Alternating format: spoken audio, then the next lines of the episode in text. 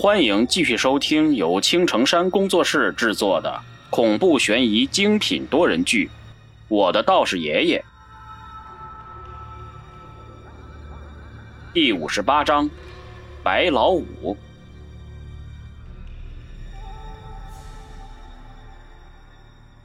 第二天，昨天李二就是在这里发现那个家伙的行踪。刘丽丽对着刘警官把昨天发生的事情详细的说了一遍。我们已经派出了大部分的警力，在周围的山里还有村庄里开始排查了。刘警官警惕的看着四周。哎呀呀呀！都怪我当时没带法器，要不然那位小道友就不会出事儿了。下次来的时候一定要准备周全呐！谁能想到这里有埋伏呢？黄大师手里拿着一把桃木剑，一脸的懊恼，也不知道是真关心还是虚情假意。真的假的？刘警官和刘丽丽异口同声的说道。此时，在郫县的农业银行里。一个身穿西装的中年大叔，手持拐杖，正在排队取钱。取钱，五十元。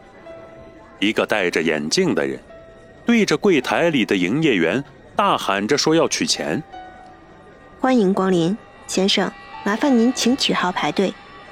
哎，用不着，我有贵宾卡。这个时候，一个穿着名牌西装的男子一脸傲气的走了进来。牛逼哄哄的冲到了队伍的前面，给我取十万块，谢谢啊！好的，贵宾。那男人径直的走到队伍的最前面，惹得后面那些排队的人群一阵不满。老子在这里排队排了一个多小时，怎么这个孙子一来就到最前面？那手里拿着拐杖的大叔十分不满的对着银行人员喊道。不好意思，大爷，他手里拿的是贵宾卡，有权利优先取钱。什么玩意儿贵宾？老子就是看不惯！白老五今天就替天行道，打死这个不懂得尊老爱幼的王八犊子！说话间，白老五伸出拐杖就要动手了。哎哎，老家伙，我是银行保安，奉劝你千万不要闹事儿啊！一个保安拿着棍子就走了过来。一脸凶相的看着他，保你大爷！话音刚落，白老五手里的拐杖就开始上下翻飞起来，不一会儿就打趴了那个保安。我去，牛掰呀，大师！大师，求您收我为徒啊！看到这个老家伙三两下就解决了一个保安，正在排队的一个杀马特少年连忙走上去。扑通一声，就跪了下去。这个闹剧很快就结束了。白老五带着杀马特少年走出了银行。大师啊，你你怎么会在这种穷乡僻壤的地方办公呢？这个杀马特少年叫郭大，刚从东北来到这边。我来这里是找人的，找一个叫做白鹤的人。他带着一个斗笠，我知道，我知道。走，大师，我带你去。他就在那嘎子林子里的一个破屋子中，我还碰巧遇见了。此时此刻，我已经从红湖的古墓之中出来了。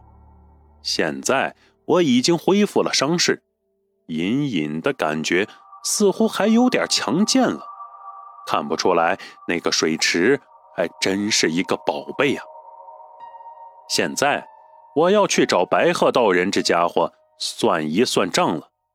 把我打得这么惨，我能轻易的饶得了他吗？沿着昨天的路，很快我就来到了那个房子的前面。昨天本来我是想进去一探究竟的，但是还没进去就中了他的埋伏。今天就看看这里到底有什么猫腻。然而，就在我刚想走进去的时候，隐约的听到里面传来一阵阵的打斗声。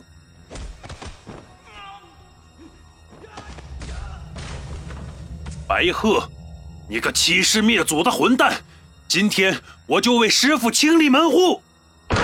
一声巨响，那大门瞬间就向我砸了过来。我还没动手，差点给砸死。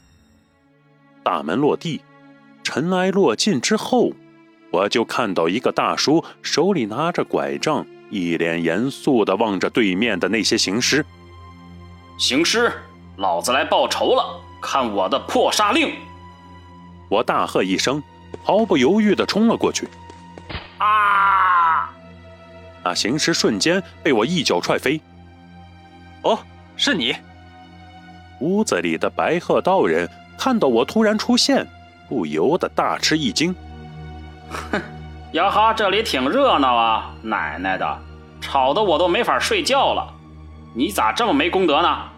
也不看看现在都几点了？你不要午休啊？看来这里就是你练尸的地方了，好臭啊！我冷笑着站在门旁。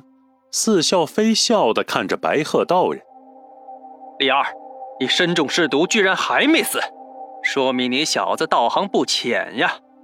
年轻人果然有一套。白鹤道人对于自己的行尸很是自信，但是没想到我中了尸毒，这么快就痊愈了，这多少让他有点想不通。哼，上次你差点整死我。今天我就来还给你，来吧，白鹤道人，咱们认真的较量一下，看看谁更硬一些。你说这话我就不爱听了。什么叫谁硬啊？这个很容易让别人误会的。白鹤道人听我说这话，一脸的黑线。呵呵，没办法，我是农村人，不懂得那些门门道道的。对了，你老家是农村的吗？既然你跟我胡扯。我也就继续跟你扯犊子，谁怕谁呀？你小子又跟我闲扯，是不是又想耍什么花招了？我告诉你，这次别想转移我的注意力。这次的白鹤道人倒是学聪明了，可能是上次的教训他记住了吧？啊，你咋知道的呢？我摸着头，一脸的卖萌。哎哎，不好，着火了，着火了！就在这时，白鹤道人猛然一惊，转身一看，只见后面他练尸的地方，顿时就火光四起。没错，刚才我就是故意在跟他胡扯，我依旧是在拖延时间。哼，谁让你跟李二哥哥作对呢？养尸害人，天理不容！红狐手里拿着火把，一脸愤怒地看着下面的白鹤道人。我的心血呀！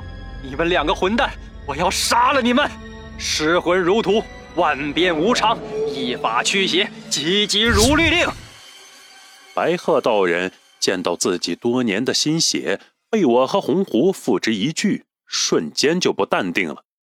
来呀，故技从施！我看着周围又开始窜出来那些讨厌的行尸，丝毫没有了以前那般慌张。因为现在没有了刘丽丽在旁边牵绊我，我可以大展拳脚了。给我一起上，干掉他们俩！白鹤道人对着行尸一指，命令他们消灭掉我和红狐。这次我和小狐狸就让你死无葬身之地。现在。我已经没有了后顾之忧，什么破灵咒，什么背部乾坤天眼，能使的招数我都使了出来，那叫一个痛快。那些行尸走肉的家伙，不一会儿就被我斩杀殆尽。白鹤道人，今天就是你的死期。解决完这些杂碎，接下来就是这个白鹤道人了。此时的白鹤道人脸色十分的难看，他心里一直想不明白，我的伤怎么这么快就好了，好像比以前也厉害了好多。最关键的是，我现在居然这么生猛，跟之前简直就是判若两人。不好！就在白鹤道人愣神的时候。身后的红狐已经来到了他的身边，手里的木棒呼呼生风的冲着他脑袋就砸了过去。白鹤道人口中念了一个什么咒语，身子陡然就消失不见。好快，根本就没看清啊！红狐的棒子砸在地上，吃惊的看着空空如也的地面。哼，你们去对付李二，这个妖狐我来对付。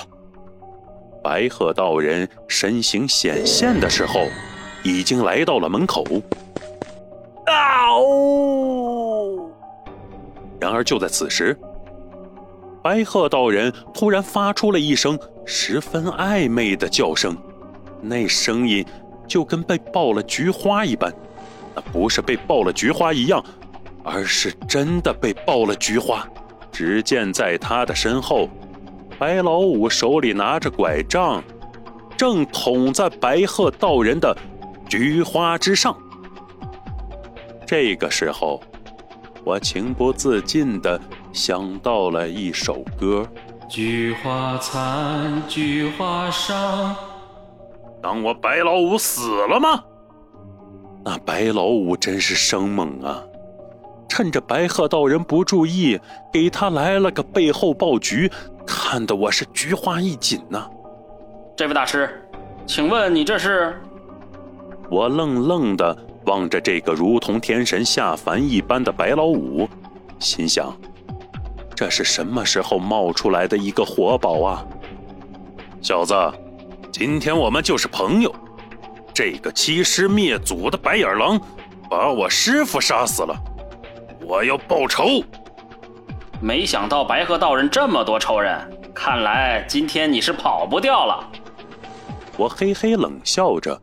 望着脸色阴沉的白鹤道人，真想问一句：“你菊花可好？”以上就是为各位播讲的第五十八章内容，感谢各位的收听，欢迎您订阅、评论、转发本专辑，下集精彩继续。